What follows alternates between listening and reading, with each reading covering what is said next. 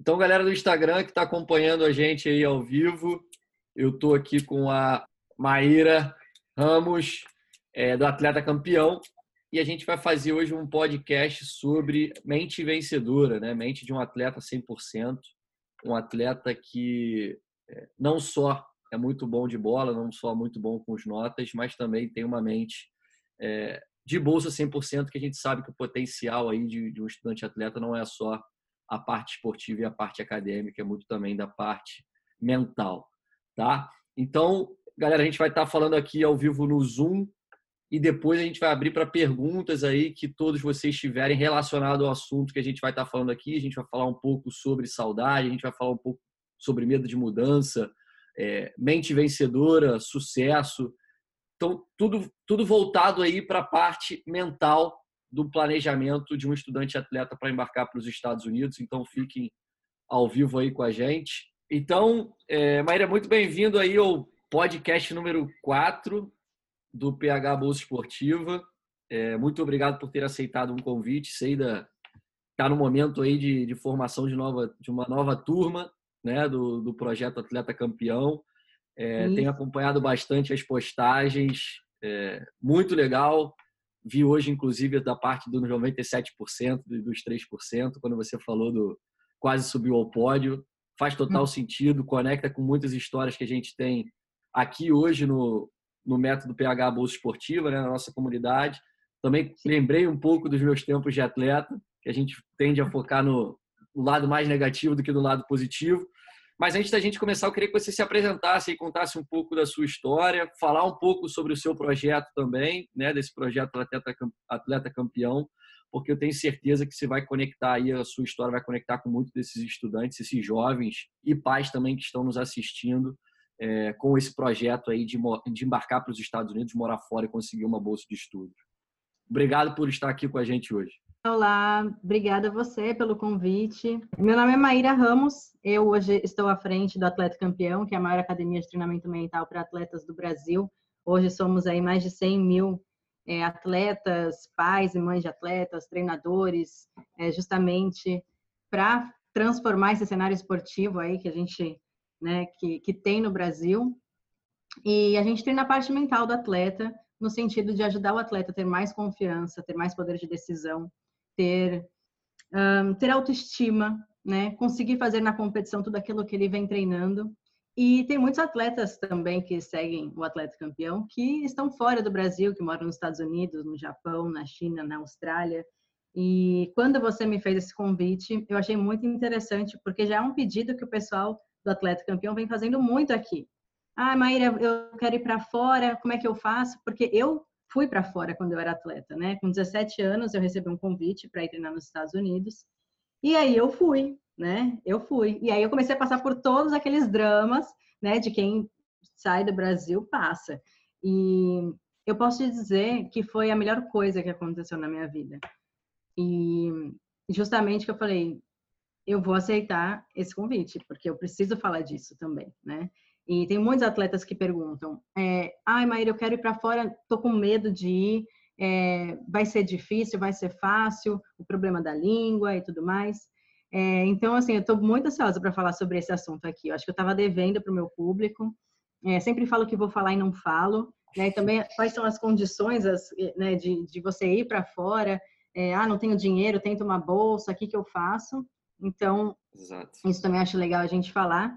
E é isso, gente. Eu trabalho a parte mental do atleta, também ajudo atletas a conseguirem patrocínio, é, patrocínio, parcerias. Então, assim, sigam lá o Atleta Campeão, quem está aqui, é, que uhum. vocês vão gostar bastante do conteúdo lá. Tem textos, é, bastante coisa de motivação também, atletas de competição, né? Estamos aí com essa formação também, treinadores mentais, né? A gente está hoje com a maior equipe de treinadores mentais também do Brasil justamente para atender toda essa demanda de atletas aí que querem conquistar o topo do mundo. muito legal, muito legal. É, e minha primeira pergunta para você, Maria, é o seguinte, né? A gente sabe aí que todo mundo tem uma meta, né? Todo mundo tem aí como atleta, é, seja ele um estudante atleta que quer conseguir uma bolsa de 100%, né? Quer morar nos Estados Unidos, é, quer ser o melhor do mundo, quer ser o melhor na categoria todo mundo a gente, todo atleta ele tem um objetivo. né, um objetivo maior. E na sua opinião, quais são os, qual é o principal, quais são os principais fatores que impedem um atleta a chegar àquele resultado esperado? Os principais fatores, assim, são diversos, né? Mas eu vou falar um pouco da minha área. uhum. Primeiro ponto é ele não ter controle emocional. Então, a gente vê que tem muito atleta que a gente fala, né? Ah, é leão de treino, né? É o leão Exato. de treino. E aquele atleta vai, ele treina, ele faz a dieta, ele faz tudo direitinho, ele é super CDF, mas chega na hora da competição ele não rende nada. E se você é esse atleta, você precisa de ajuda. O que acontece é que muitos atletas que passam por isso, eles não têm a consciência de que esse é um fator mental. Então, eles voltam depois de um campeonato onde eles se frustraram por falta de confiança, por exemplo, e aí eles começam a treinar mais, né?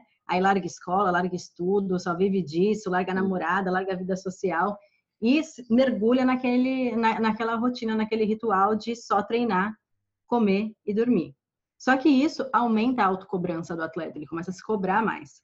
E aí começam a surgir os problemas, porque ele para de se divertir naquele esporte. E quando para de ser divertido, quando para de ser legal, é, não faz sentido, né? Sim. E muitos desistem justamente por não saber que isso pode ser trabalhado, né? Porque quando a gente vai fazer um, um treinamento, é, quando a gente vai, quando a gente decide ser atleta de competição, a gente vai para academia, a gente vai para o clube, a gente vai para o treino e treina, treina, treina, treina, mas na hora da competição é 90% mental. Então, se você não tiver com a mente preparada, chances são de que você não faça o teu melhor.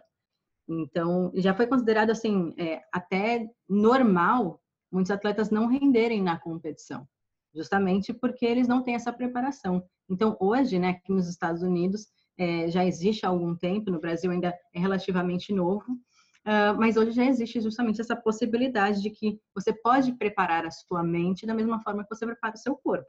É claro que é diferente, né? Então, nós temos aí a maior academia de treinamento mental para atletas, é, que trabalhando a parte mental, autoconfiança, você transforma tudo, né? Todos os resultados.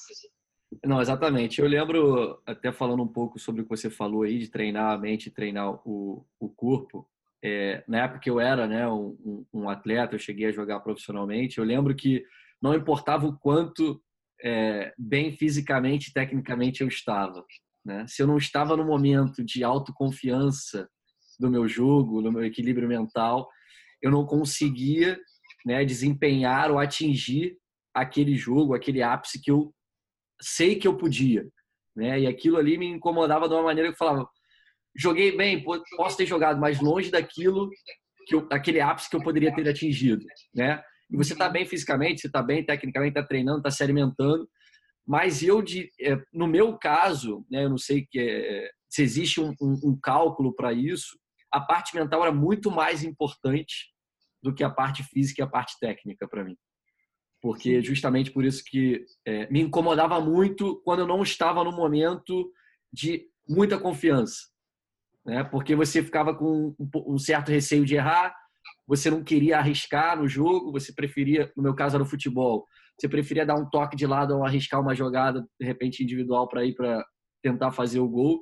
Então, por mais que estivesse muito bem fisicamente, tecnicamente, aquela aquele desequilíbrio emocional talvez ele desencadeava uma série de coisas que não deixava eu performar da maneira é, que eu desejava, que eu acredito que eu poderia chegar. Né? Uhum. Na verdade, eu acho que é 100% mental. Uhum. O seu mental era muito bom para o treino.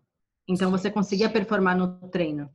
Mas o seu mental não estava preparado para a competição. E muitos atletas só se dão conta disso quando realmente não conseguem ter resultados. Então, assim, a gente não tem como separar mente de corpo. Tá tudo junto, né? Quanto mais habilidades físicas, competências físicas você desenvolve, mais uma mentalidade forte você desenvolve. Só que quando você está no, no, dia a dia de treino, a sua mente está relaxada, né? Um ambiente onde você está acostumado, você lidar ali com o seu treinador, com pessoas que você vê todo santo dia. Agora, quando você vai para um ambiente completamente diferente, né? Que a coisa começa a ficar complicada. Porque... Uma pressão muito maior, né? Exatamente. E aí a questão toda é como lidar com a pressão. Exato. E aí, baseado nisso, é, até minha segunda pergunta é sobre isso. Existe alguma maneira, claro que existem várias, com, até com profissionais, né? É, mas o que que, o que, que pode ser feito para enfrentar né, por exemplo, essa, essa pressão e atingir o resultado esperado? O que, que é possível para fazer para diminuir essas barreiras né, que te impedem de chegar nesse resultado que você tanto quer? Tá, vamos lá. Tem vários fatores. Né? Primeiro a gente falou sobre você se divertir na competição. Né? O que está fazendo é, é, muita, é muito de, de, questionamento de autoconhecimento. O que está fazendo com que eu fique nervoso na competição? O que está fazendo com que eu não faça todo o meu potencial ali na hora da competição? Então, assim, são diversas competências. Quanto mais habilidades, né, quanto mais habilidades e competências físicas você desenvolve, mais força mental e autoconfiança você tem. Então, uma coisa está ligada na outra. O atleta, ele precisa cuidar de alguns fatores. Primeiro, o ambiente. Aquele ambiente que ele treina está de acordo com os objetivos que ele quer alcançar? Porque às vezes o atleta quer ser um super campeão mundial, mas o ambiente de treino dele é completamente uh, contra aquilo que ele quer. Então ele vai acabar se frustrando. Ou é um ambiente onde uh, as, as, pessoas têm uma mentalidade extremamente amadora e ele não consegue performar o máximo. É, o dia a dia de treino ali não corresponde àquilo que ele quer alcançar. Então ele vai acabar se frustrando. Ele tem que ter muita clareza que aquele ambiente está propício para que ele chegue no topo, né? Outra, outro fator que influencia muito são os relacionamentos, né? Uh, se você tem um relacionamento, né, casal, onde um não entende a vida do outro, dificilmente vai dar certo também. Uh, relacionamento com o treinador, né? Se o relacionamento com o treinador não é bom, também isso também não vai dar certo. E então é preciso trabalhar na comunicação, é preciso trabalhar numa série de coisas para que o atleta consiga ajustar e alinhar todos esses fatores, né? Uh, mas se tem um primeiro passo aí para a gente, a gente dar, né? Porque não adianta ficar dando um monte de informação e não der nada para os atletas aí é, conseguirem aplicar. É, é, justamente você entender que não tem como separar mente e corpo, tá? Uh, como que você pode preparar sua mente? Através de técnicas, uh, através de leitura, através de adquirir novas informações. Para o atleta que tiver interesse, segue lá o Atleta Campeão. E lá você vai saber, vai ter muita coisa bacana também, muita, muito texto, enfim, bastante coisa. Sim. Maravilha, maravilha. Ainda baseado aí nesse de, de, algumas dicas, né? Eu queria que você desse uma dica, se possível, dar essa dica, é, com relação a essa parte da confiança. Como é que você pode trabalhar essa confiança, principalmente aí na questão do jogo? É porque existe, você já falou do leão de treino. Como é que o cara se transforma num leão de treino, um leão de jogo? E eu acho que a confiança está muito é, relacionada, conectada com essa transformação aí de deixar de ser o cara do treino, né? O cara que resolve tudo para ser o cara que resolve tudo dentro de, um, de, uma, de uma atmosfera de pressão que é, a, é o dia do jogo desse, desse atleta. Existe uma coisa chamada uh, looping da autoconfiança e da competência. Como eu te falei, quanto mais competências você desenvolve, mais autoconfiança você desenvolve. Tá? Uhum. As no, a no, o nosso nível de autoconfiança está relativamente ligado às nossas habilidades. Então, habilidades físicas e habilidades mentais. E também tem a relação dos comportamentos. Quais são os comportamentos que vão levar o atleta a chegar no topo? Né? Então, assim, se o atleta sabe que a alimentação para ele influencia na performance dele, e ele não trabalha isso de alguma forma, e ele sabe disso, ele não vai estar 100% confiante. Né? Se ele sabe que ele precisa ter o sono reparador e ele não dorme direito, ele não vai performar o suficiente. Se ele sabe que ele precisa ter um planejamento, uma periodização, então, tudo que ele sabe que ele não está fazendo 100% vai contribuir para que ele fique inseguro. E faça comparações com quem faz, com quem tem. E aí começam as comparações, e a comparação é o grande problema para toda aquela questão do, do nervosismo, né? Da, da autoconfiança, da, da, da autoestima. Quem se compara muito tem autoestima baixa, né? E aí, é, a gente entra numa questão bem bem delicada que é a parte aí do como lidar com o fracasso, tá? É, e aí eu te digo em vários como como exemplo, um estudante atleta para vir para os Estados Unidos para uma universidade para conseguir uma bolsa, um dos pré-requisitos deles é fazer a, nota, a prova do TOEFL e a prova do SAT, tá? É, muitos deles não conseguem atingir a nota mínima uhum. e acabam logo desistindo desse processo, tá? Muitos, dele, muitos deles acabam não passando numa avaliação de um treinador para receber uma bolsa num primeiro momento. Muitos deles é, não recebem a bolsa que precisavam para ir para os Estados Unidos para não é, para custear menos, né? Porque a bolsa é em cima de desconto. Então, como lidar com o fracasso e não desistir, né? No primeiro momento, a gente tem uma série de, de atletas aí, a história do Cafu é muito é muito forte, de não sei quantas peneiras até chegar ao time do São Paulo e vários uhum. outros atletas que passaram por dificuldades, mas não desistiram no primeiro fracasso que tiveram. Né? Eu queria que você falasse um pouco sobre como lidar com o fracasso, principalmente na cabeça aí de um jovem né, que está buscando aí morar fora e estudar com uma bolsa de estudo nos Estados Unidos. Antes de continuar, eu queria te perguntar: a, a grande maioria dos atletas que sai do Brasil para morar fora, estudar fora e tudo mais, é, são atletas de 17 anos, certo? É, a gente pega a gente pega atleta desde 15 de primeiro ano de high school até atletas mais velhos, 22, 23, 24. Então a gente tem tanto o público de high school como o público de college. É o seguinte, a gente está falando de atletas de 15 anos, 16 anos, 17 anos. E a gente está falando de uma maturidade muito forte, porque assim, você fazer uma mudança, né, sair da casa dos seus pais e morar num país onde você não sabe se comunicar muito bem, né? Por mais que você fale inglês, é difícil. E sim, muitos, né, vão amarelar. Só que quando o atleta entende que aquilo ali vai servir para que ele fique mais forte, ele vai ter que fazer esse esforço. E isso é uma característica dos grandes campeões. Se a gente olhar para trás né, e, e ver quantos atletas conseguiram se destacar, e assim, eu posso te garantir, é 0,1% que aguenta o tranco, que aguenta o processo. Então, assim, realmente, só passa quem está muito forte, né, mentalmente. Então, assim, primeira coisa, você tem que saber muito bem o que você quer. Você tem que estar tá muito focado. Você tem que querer muito, porque não é fácil. Se você não quer muito, a primeira dificuldade você vai desistir. É importante também você ter, ter pessoas à sua volta é, que vão te apoiar naquele sonho, naquele projeto, né? E você vai querer desistir. E tá tudo bem você querer desistir. No dia seguinte, você acorda. Então, quando eu vim para os Estados Unidos, é, para mim foi muito difícil, né? Era solidão, saudades da família, e, e eu imagino ainda para quem vem para fazer uma universidade, eu vim extrema, é, único exclusivamente para treinar, né? Então assim, era mais fácil em termos, porque ao mesmo tempo eu também não fazia muita amizade, ou seja, eu me sentia muito sozinha.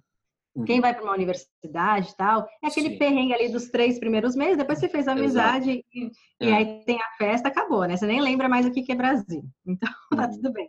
Só que como eu vim só para treinar, eu não conhecia tanta gente assim. E aí isso ficou bem difícil para mim. Uh, e aí o que, que aconteceu? É, eu falei, eu vou viver um dia após o outro. Eu vou viver um dia após o outro. Então, assim, a gente está falando de desistência, né? De desistência. Sim, é difícil, muitos vão desistir, só sobrevive quem quer muito. Só sobrevive quem quer muito. Quem tem a vida muito fácil lá no Brasil e tudo mais, é, não aguenta o tranco de passar os perrengues da vida fora do país, né? Com todas as dificuldades que ela, que ela traz pra gente. É, só que depois que você passa por esse processo, você se torna uma pessoa mais forte, mais responsável e, e muito mais preparada para enfrentar os desafios da vida, né? Uh, a, o conselho que eu dou para quem já está aqui e está passando por esse perrengue é justamente viva um dia após o outro, sabe? Viva um dia após o outro, porque uma hora você vai, é, uma hora vai ficar tudo bem. No meu caso demorou um ano, mas geralmente é menos. geralmente é menos. Um ano e pouco para falar assim, ok, eu sou feliz aqui, eu consigo aceitar que aqui é minha casa, né? Uh, mas eu queria muito, eu queria muito. Eu só ia voltar para o Brasil depois que eu estivesse falando inglês. E a gente sabe que se você chegar aqui no zero, é muito difícil você falar inglês em dois Sim. meses. Sim. E, e, é o que o pessoal muitas vezes acha, né? E aí ele, se, né, ele acaba se, se frustrando. Muito legal. Não, lembrando aí da, da sua história, né? É, a gente estava até conversando um pouco antes, eu falei que eu tive, né? Eu vim para os Estados Unidos, já tive uma tinha uma cabeça um pouco diferente. Eu tinha morado fora pela questão do futebol e tudo mais, Mas aí chegou no segundo ano, depois de passar dois anos, eu pensei em desistir. Estava no meio da faculdade. Né? Eu passei por alguns problemas é, muito relacionados a, a problema emocional, realmente. E eu falei assim, cara, não quero mais isso, não estava muito feliz, não estava muito. E aí eu lembro que, inclusive, um amigo falou exatamente a frase que você falou: cara, vive um dia após o outro. Não pensa, faltam dois anos para você ir embora, né? Vai dormir, acorda com uma cabeça melhor, a gente vai treinar, a gente vai estudar e vai. E aí hoje eu olho para trás e falo assim, cara, imagina se eu tivesse desistido na metade da minha faculdade, o que, que eu estaria fazendo hoje e o tamanho do meu arrependimento, né? É, com esses meninos que querem ir para os Estados Unidos e chega um dia eles eles dão uma rateada. É, até que ponto pode acontecer uma frustração quando eles ficarem mais velhos e olharem para trás e falar assim, pô, devia ter ido, né? Existe muito isso. Como lidar com isso? Porque eu sou uma pessoa que é o seguinte, eu prefiro fazer e talvez me arrepender de ter feito do que deixar de fazer e olhar para trás e falar, pô, deixei passar uma oportunidade, poderia ter mudado a minha vida. Como, como existe muito isso, queria que você falasse um pouco sobre. Claro, né? Claro que existe, existe muito isso. E, e eu acho que é para diversas áreas da nossa vida, né? A gente, a gente tem medo, e, é, e o medo é normal. Então, assim, você tá com medo? Que bom, significa que você é um ser humano, né? E a gente vai sentir medo, é normal. É, e eu acredito nisso também. Se eu não faço alguma coisa e aí depois eu olho lá para trás e falo, imagina se eu tivesse. Então, quando você chega naquela idade ali dos 17, 18 anos, que você tem que decidir qual que é a profissão que você vai fazer pro resto da sua vida, eu não sabia. E aí eu decidi não fazer nenhuma.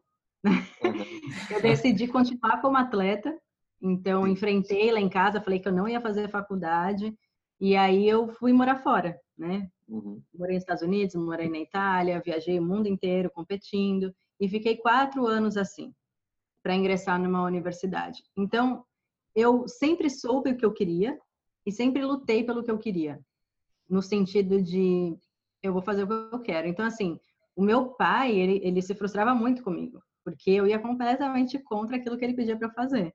Né? Hoje a gente dá risada, né, quando a gente conversa Sim. sobre isso. Mas meu pai ficou um ano sem falar comigo direito, justamente por causa das minhas escolhas, né? Então eu tive que enfrentar isso em casa, primeiro para ser atleta por mais quatro anos e não ingressar numa universidade, tá? Uhum. E aí fiz, enfrentei tudo e todos e fiz, com medo, mas fiz. Quando eu decidi ser jornalista, eu, ok, então eu vou ser jornalista. Aí parei o que eu estava fazendo, eu vou ser jornalista. É, enfrentar seus medos, faz tudo que você tem vontade de fazer, porque uma hora ou outra, assim, qual, que é, qual é a história, né? É uma, tem uma pergunta muito importante que eu, que eu quero fazer aqui para o pessoal que está acompanhando. Quais são as histórias que você vai querer contar para os seus netos, né? Justamente desses perrengues, dessas coisas que você passa, quantos países você conheceu, quantas pessoas diferentes passaram pela sua vida, ou, né, o que, que você vai querer? O que, que você espera da sua vida? eu quero contar muita coisa doida, assim, sabe? eu, eu, eu, eu acho, acho que eu tenho bastante, viu? que, eu, que eu acho que é a graça de tudo, né? Eu acho que você chegar, é, contar para os seus netos foi tudo muito fácil, foi tudo muito tranquilo. Não, ninguém vai querer ouvir essa história, né? Agora, todos os desafios que você e as barreiras que você superou, aquilo que você viveu, as amizades que você construiu, como você bem falou, aí eu acho que eles vão querer parar antes de dormir e escutar aquilo que você tem para falar, porque realmente são histórias que conectam. Então acho que é muito em cima disso e que a gente vem conversando com esses meninos aqui diariamente é exatamente isso. É, o medo da mudança ela vai existir, né? porque você está vivendo hoje na casa dos seus pais com tudo muito tranquilo, tem de tudo de repente do bom e do melhor, mas qual é a graça de continuar nesse ambiente. E uma coisa que me mexeu para eu vir para os Estados Unidos, Maíra, foi o seguinte: eu sempre pensei, eu não, eu não quero ser igual a todo mundo e fazer uma faculdade no Brasil igual todo mundo faz, né? Ah, eu vou chegar lá, vou cursar minha faculdade de marketing, que foi o que eu fiz aqui, é, vou me formar, vou entrar num estágio como todo mundo faz, depois vou, entrar de trainee, depois vou ser contratado e vou ficar pingando de empresa para empresa. Eu queria viver algo diferente, realmente. Então, uhum. é, eu sempre fui movido a novos desafios, mas sempre tive medo também. né? dessa mudança, de largar tudo para trás. Mas é muito em cima daquilo que eu falou. Me arrependeria muito mais de não ter vivido esses desafios e olhado hoje e falar assim, pô, podia ter feito centenas de amizades, conhecido diversos países, jogado numa estrutura que hoje no Brasil não tem, essa infraestrutura que existe nos Estados Unidos, em universidades não existe, em nenhum clube no Brasil, né? Então, é, foi realmente muito interessante tudo isso, é, todas essas experiências que, que eu vivi aqui nos Estados Unidos e deixando a família no Brasil. E queria que você falasse um pouco, que eu vi também no, na, na página do Atleta Campeão, sobre a diferente, sobre a diferença, perdão, de uma mente de um atleta campeão e a mente de um atleta normal. Qual é a grande diferença? Se existe uma grande diferença, diferença entre esses dois, né? Com certeza. Com certeza existe uma grande diferença entre a mentalidade de um atleta campeão e a mentalidade de um atleta comum, né? Ah, o atleta campeão, ele, primeira coisa, ele foca, o foco dele está nele. Você pode perceber, né? Os atletas comuns, né, vamos dizer assim, eles estão sempre preocupados com o que os outros vão pensar. Né? Eles estão sempre preocupados com o que os outros vão pensar. O atleta campeão, ele consegue ter o foco nele, único e exclusivamente nele. Tá? Então, esse já é o primeiro passo. O atleta campeão, ele entende que vai ser difícil, né? Que vai passar por desafios, que ele vai sentir medo. Só que quando ele sente medo, ele não para no meio do caminho. Ele pode até fazer uma pausa, mas ele não desiste, ele continua. E ele entende também que é possível que você melhore 1% a cada dia. Uh, quem se cobra demais, o atleta que geralmente é muito inseguro, ele quer mostrar 100% de evolução a cada dia, sabe? E isso acaba gerando uma cobrança muito grande. E é por isso que vem a frustração. Uh, o atleta comum, ele não aceita errar. Ele não sabe que o erro faz parte do processo. Né? O atleta campeão entende. E justamente por ele não ligar para o que os outros pensam, ou ligar bem menos para o que os outros pensam, ele consegue aí ter, seguir a carreira dele de uma forma muito mais harmoniosa e focado. A grande diferença é o foco. Onde está onde tá o seu foco? E o que, que tira seu foco? São essas duas perguntinhas que o atleta tem que refletir. Aonde está seu foco seu foco está naquilo que você quer, aquilo que eu te falei. Você tem que querer muito sair do país e estudar fora. Principalmente se você tem uma vida muito tranquila, muito boa no Brasil. Por quê? Porque você vai passar por dificuldades. E você vai querer desistir, você vai estar sozinho, né? Você não vai ter a comidinha da mamãe, a roupinha lavada na tua gaveta, né? Então, assim, você tem que querer muito. E outra coisa é, durante o teu treinamento, se tem alguma coisa que está errada, o que está tirando o teu foco? E aí, a partir disso, você consegue fazer as mudanças necessárias para caminhar em direção àquilo que você quer conquistar. E uma pergunta que eu te faço agora, até que depois de tudo que você falou, é, o atleta campeão ele nasce campeão? Não, não. O campeão ele não nasce pronto. E isso é um mito, na verdade, né? Que a gente é, a gente, a gente gosta de valorizar muito talento é, aquela questão do dom, né? Ah, isso é dom, isso não é treinamento, isso é dom. É, é. Aí eu te pergunto até um, um, cara que me vem à cabeça assim de muito rápido é o tal do Cristiano Ronaldo.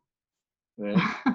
Sim. É um cara é, extremamente vitorioso, extremamente campeão e eu acho que foi um, um cara que foi feito campeão, uhum. né? Ele não nasceu campeão.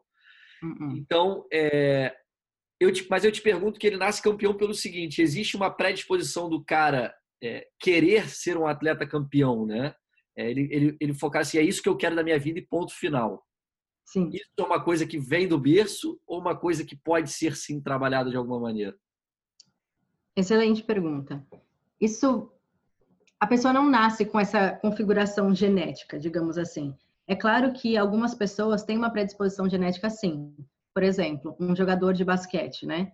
E a gente não tem como brigar com a genética. Você não tem um metro e meio, você não vai jogar basquete. Então, assim, é, é claro que a genética influencia. Uh, porém, eu acredito que muito de, é, é cultural. A gente tem mania de valorizar o talento. Então, a gente não, não acha que uma pessoa, como a gente está acostumado a ver o palco e as pessoas estão cada vez mais acostumadas a mostrar só o, o lado bom, né? O, principalmente nas redes sociais, né? Elas só querem mostrar o que tá bom, quando ganha, só, só, quer mostrar quando ganha, só tira foto lá no pódio quando ganha, quando fica em segundo não, não posta no Instagram. Então a gente tem muita mania de valorizar o talento. É, e não, não só o Cristiano Ronaldo. Aconteceu até um fato engraçado um dia desses, né? Uh, eu fiz um vídeo no, no YouTube com os atletas que eu atendo de Manaus. E eles são super talento no jiu-jitsu, né? Talento entre aspas, porque os meninos treinam muito, tá? Treinam muito. E eu acompanho ele já há três anos. E aí, eu tava vendo os comentários, fui ver os comentários lá no YouTube, e aí, assim, um pessoal, olha ela, quer se aproveitar dos atletas, porque eles são muito bons e tal, ela tá querendo se fazer em cima deles, como se eu tivesse, tem 100 mil atletas nas redes sociais, como se eu tivesse só os dois ali, que uhum. são campeões mundiais, e eu tô com eles desde que eles eram bem pequenos. Uh, não existe um fator só que faz o campeão. Né? Esses atletas, além de treinarem muito é, a parte física, a parte técnica, a parte estratégica, é, abdicaram de diversas coisas, como, por exemplo, ir para a escola, ter uma vida normal de adolescente, eles abdicaram. Né? Hoje eles fazem homeschool, estudam em casa e tudo mais. É, ninguém, tá, ninguém quer saber os bastidores. Né? O que esses meninos fazem para ir competir fora, é, fazem rifa, pedem ajuda e não sei o quê, e treinam 5 horas da manhã, e treinam de novo às 9 da manhã. Enfim, as pessoas não veem isso. Então, quando ela vê lá aquele cara super preparado, em cima do tatame, uh, numa quadra de tênis, enfim. Ai, olha lá, ele nasceu para isso. Eu acho que a pior coisa que você pode dizer para uma pessoa é que ela nasceu para isso. Você imagina, ela treina todo santo dia. Você não ela viu faz passo... a... Exatamente. Não sei o quê, e não sei o quê. E aí chega alguém e fala assim, nossa, você nasceu para isso. É, nasceu, colocou ela lá e ela conseguiu fazer alguma coisa. Não é assim, né? Existe muita coisa por trás. E, e o mais engraçado é que esses atletas, né, que a gente se diz nasceram para isso, eles nunca estão satisfeitos com o que eles fazem. Eles sempre querem algo mais. Então, eles estão sempre procurando qual que é o meu 1% a mais. E foi justamente o que aconteceu com, esses, com essa duplinha de Manaus, né? com o Mikael e o Diogo. Uh, o, o, o, treinador deles me procurou, que é o pai de um deles também, me procurou. Isso em dezembro de 2017, os meninos ainda não tinham nenhum resultado expressivo, mas já eram bons, já eram, uh, de, né, de fato, assim, é, comentados ali no meio do jiu-jitsu. E aí eu aceitei trabalhar com eles, eu aceitei trabalhar com eles, isso foi até quando eu morava na Califórnia. Fui até lá, acompanhei a competição, fiz uma sessão com eles e acordamos e tal. Eu comecei a trabalhar com ele. E aí, três, três anos depois, né, que os meninos são campeões mundiais, são campeões europeus, é, viram, viram um comentário como esse, ah, mas é, ela tá querendo se, se aparecer em cima deles e tal. É, eu acho que é até engraçado, né? Porque assim, você vê a diferença de mindset. Eles, além de ter muito talento, sim, fatores genéticos e tal, são muito bons, treinam muito, procuraram algo a mais e estão sempre procurando. Hoje sou eu que eles me procuraram, mas amanhã eles vão procurar outra coisa e depois outra coisa, e estão sempre buscando algo mais. O atleta do mindset comum, ele está satisfeito com o que ele tem e acha que o que ele faz é o suficiente, acha que o que ele faz é o melhor e nunca procura algo além né? E não sai da ah, zona de conforto para buscar essa, essa melhora, né? Sim, sim. Então essa é a grande diferença. A gente precisa começar a mostrar o, o, o que acontece por trás, né? Nos bastidores. Por isso que a gente Legal. acha que muitos atletas têm talento, e não é talento, é trabalho duro mesmo. Legal, até baseado na sua pergunta aí, existe uma grande, é, um grande problema, na verdade, que está acontecendo com, acho que é o meu, com os atletas brasileiros e com os treinadores aqui nos Estados Unidos, que é o seguinte, o problema comportamental dos brasileiros com relação à cultura americana. Né? Nós brasileiros, é, principalmente na parte do futebol, a gente acredita que somos os melhores, independente de treinamento ou não. É muito em questão também, ah, Brasil, Estados Unidos, nós somos os melhores. Então, ele já chega achando que vai ser titular absoluto da equipe. Né? É, e o processo aqui numa, numa faculdade é um pouco diferente, existe até uma certa hierarquia porque depois dos quatro anos você não joga mais o college. Então uhum. o treinador tende a priorizar esses caras que estão no último ano por ser a última oportunidade deles viverem essa experiência. Uhum. Né? O segundo é a parte do comportamento. Tende a retrucar, tende a não escutar, né? chegar atrasado, sempre ir para uma fisioterapia com qualquer incômodozinho e não supera a dor. Então, o que, tem acontecido muito é, com relação aos treinadores americanos para os atletas brasileiros. Tem diminuído. Eles não têm mais visto o brasileiro como um grande diferencial para o elenco dele.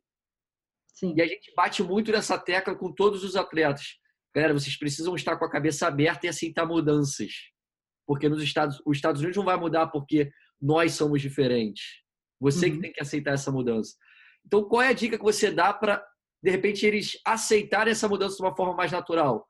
Porque isso tem sim arranhado a imagem do estudante atleta brasileiro, principalmente no futebol, com essas universidades e com esses treinadores de faculdades por aqui. Certo, isso é muito legal essa pergunta. Eu tô aqui há sete anos, né? Eu tô aqui nos Estados Unidos há sete anos. E eu vou te falar que quando eu cheguei aqui, eu tinha essa mentalidade também, de querer retrucar e de achar tudo diferente e tal. É... Eu converso com muitos treinadores, principalmente de MMA, jiu-jitsu, que estão aqui nos Estados Unidos e que trabalham com o público brasileiro, o brasileiro que vem aqui e o americano. E eu pergunto, né, qual que é a diferença entre o atleta brasileiro e o atleta americano? E assim, eu não estou aqui para ficar falando mal do Brasil ou do brasileiro, né? Hoje meu maior público é brasileiro e está tudo bem. É, então, assim, para os mais sensíveis, sempre tem a galera sensível. Né? Para os mais sensíveis, vamos abrir a, a, a cabeça, que eu, eu não estou aqui para criticar, não. Estou aqui para justamente poder contribuir uh, é justamente esses pontos que você citou. E uma coisa também, uh, o respeito, né?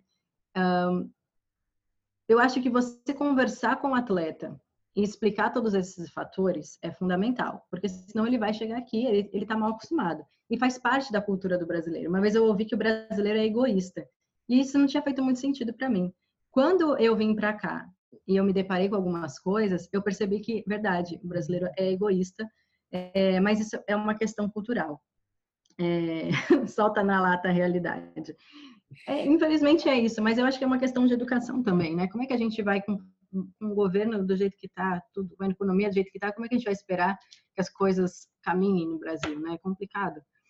Uh, e, e, eu acho que a questão da educação, tudo, eu, eu acho que eu, eu acredito muito na conversa. Você conversar com esse atleta, né, que está vindo e que está querendo o seu lugar ao sol. Ele precisa entender muito bem como é que é o processo. E assim, você está indo para um outro país, para uma outra cultura. Joga o jogo deles, sabe? Porque senão você vai sofrer. Você vai sofrer e você não vai conseguir se adaptar. É, é, é uma questão de alinhar expectativas, sabe? Se ele está com aquela expectativa, justamente, se ele chegou aqui com aquela expectativa muito alta de que ele vai ser titular e ele se frustra ele vai ter os, as consequências disso. Se ele já chegar aqui sabendo que as coisas não são como na casa dele, já vai, é, ele já vai ciente de que não é tudo assim, né? Não, exatamente. É, e eu acho que tem até um pouco do, do ego, né? Chegar aqui, ah, eu sou reserva num time nos Estados Unidos, né? Porque a gente vê muito que esses meninos, eles vêm muito também por conta do status, de, de dizer que ainda são jogadores de futebol profissional, é, que isso ainda tem uma possibilidade de serem um jogador de futebol profissional, como os Estados Unidos permite, mas eles não têm a humildade de entender que às vezes é, o treinador daqui, como é a verdade, principalmente nessa parte do futebol, é um diferente, um jogo totalmente diferente que o nosso, que o Brasil não está adaptado ainda.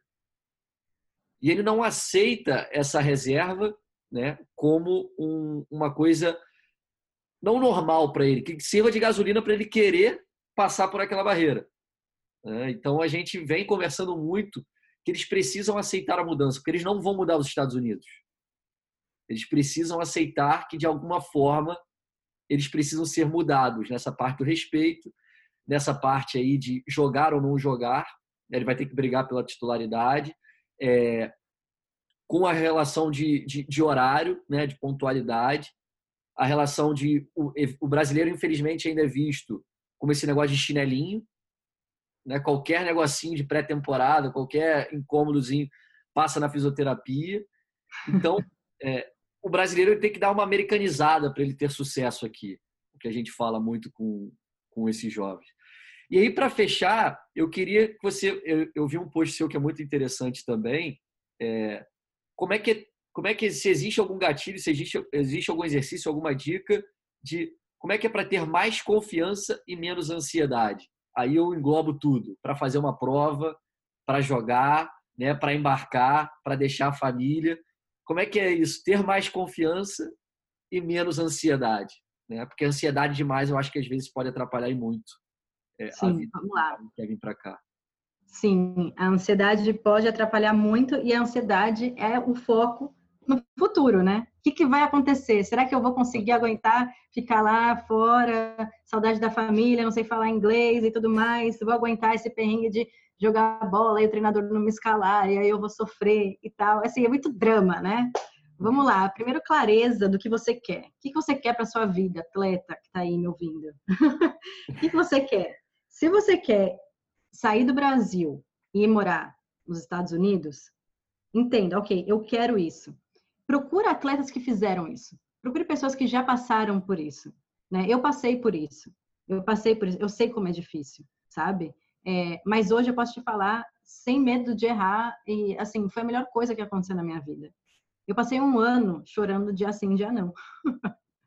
e ansiosa e preocupada e será que vai dar o dinheiro até o final do mês? Vou ter que ficar comendo McDonald's por mais uma semana, senão o dinheiro não vai dar.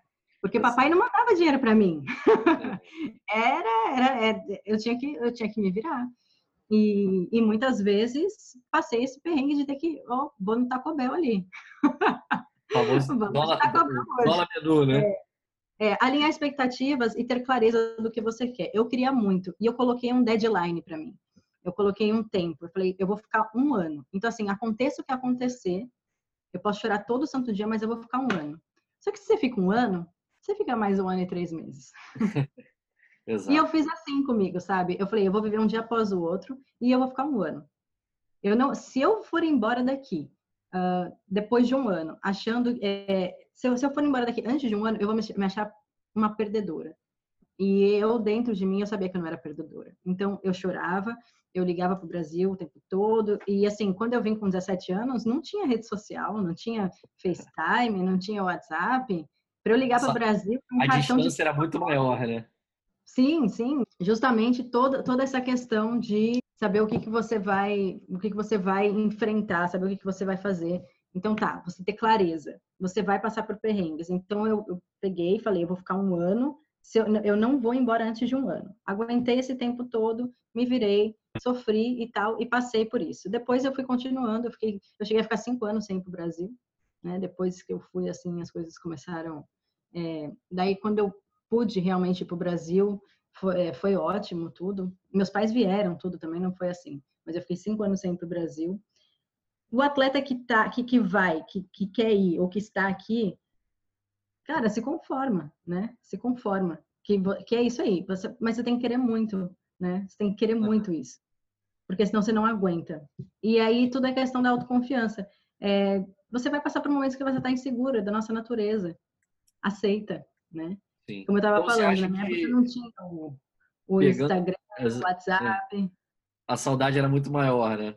Era muito maior, era muito mais Então você acha, até pegando aí você como exemplo, eu acho que isso pode ser um exercício para eles, né? Embarcar tendo uma meta. Falar, olha, dependendo do que acontecer, eu vou concluir o meu processo de um ano, dois anos, três anos, quatro anos nos Estados Unidos, chorando é. uma vez por dia ou chorando três vezes ao dia.